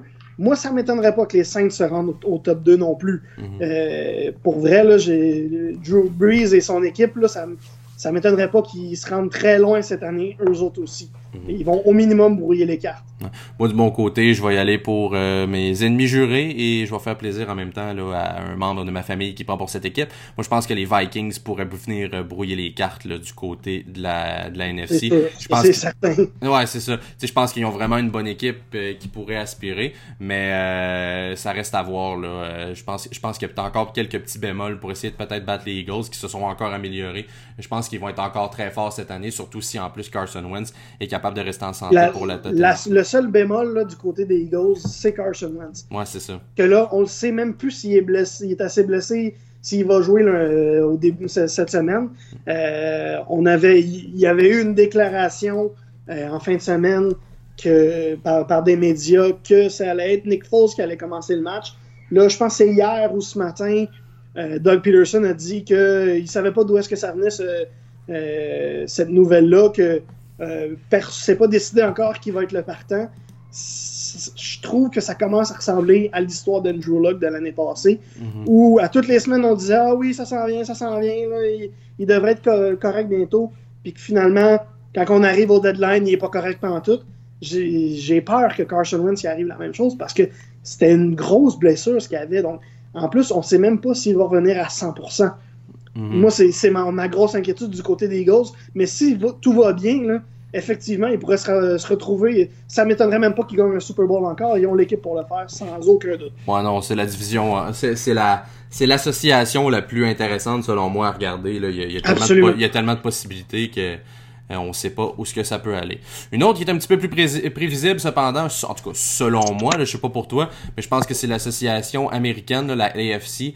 Euh, pour ton corps et pour mon corps et d'as, moi personnellement, je pense que les Pats vont encore se ramasser en finale d'association. Je, je peux pas dire nécessairement que. Ben, écoute, je, je- vais te couper, là. Je pense Ouais. qu'on a les trois mêmes équipes. Ouais, c'est ça. Moi- on moi- les place juste différemment. Ouais, c'est ça. Moi, je pense personnellement que euh, les Pats et les Jaguars vont se ramasser là, euh, dans le dans le là, du côté euh, de la ligue américaine.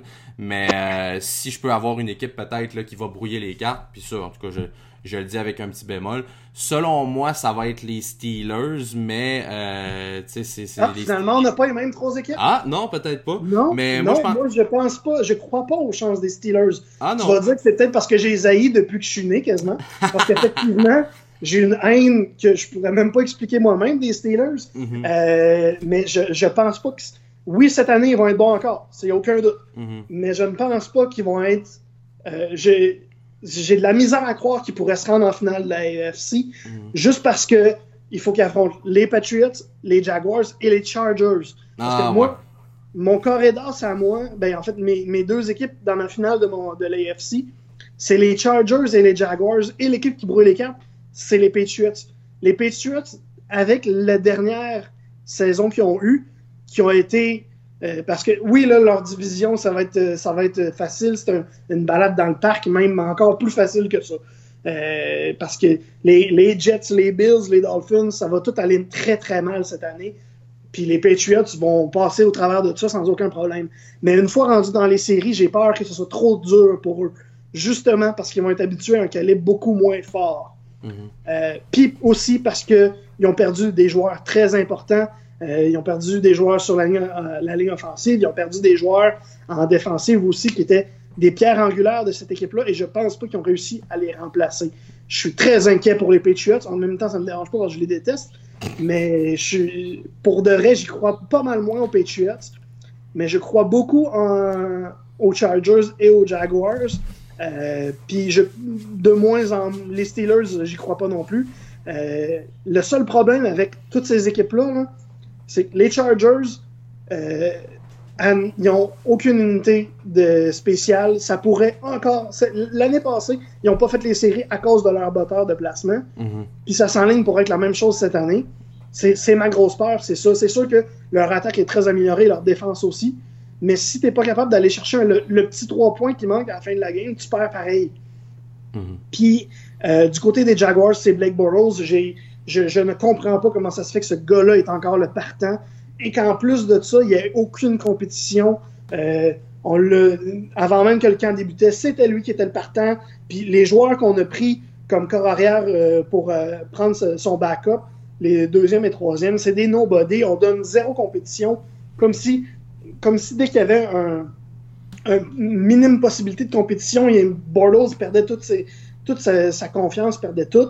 Euh, moi, j'ai l'impression que le problème des Jaguars est vraiment là, puis que ça pourrait leur faire très mal, mais que si ça va bien, euh, ils vont se rendre au Super Bowl sans problème.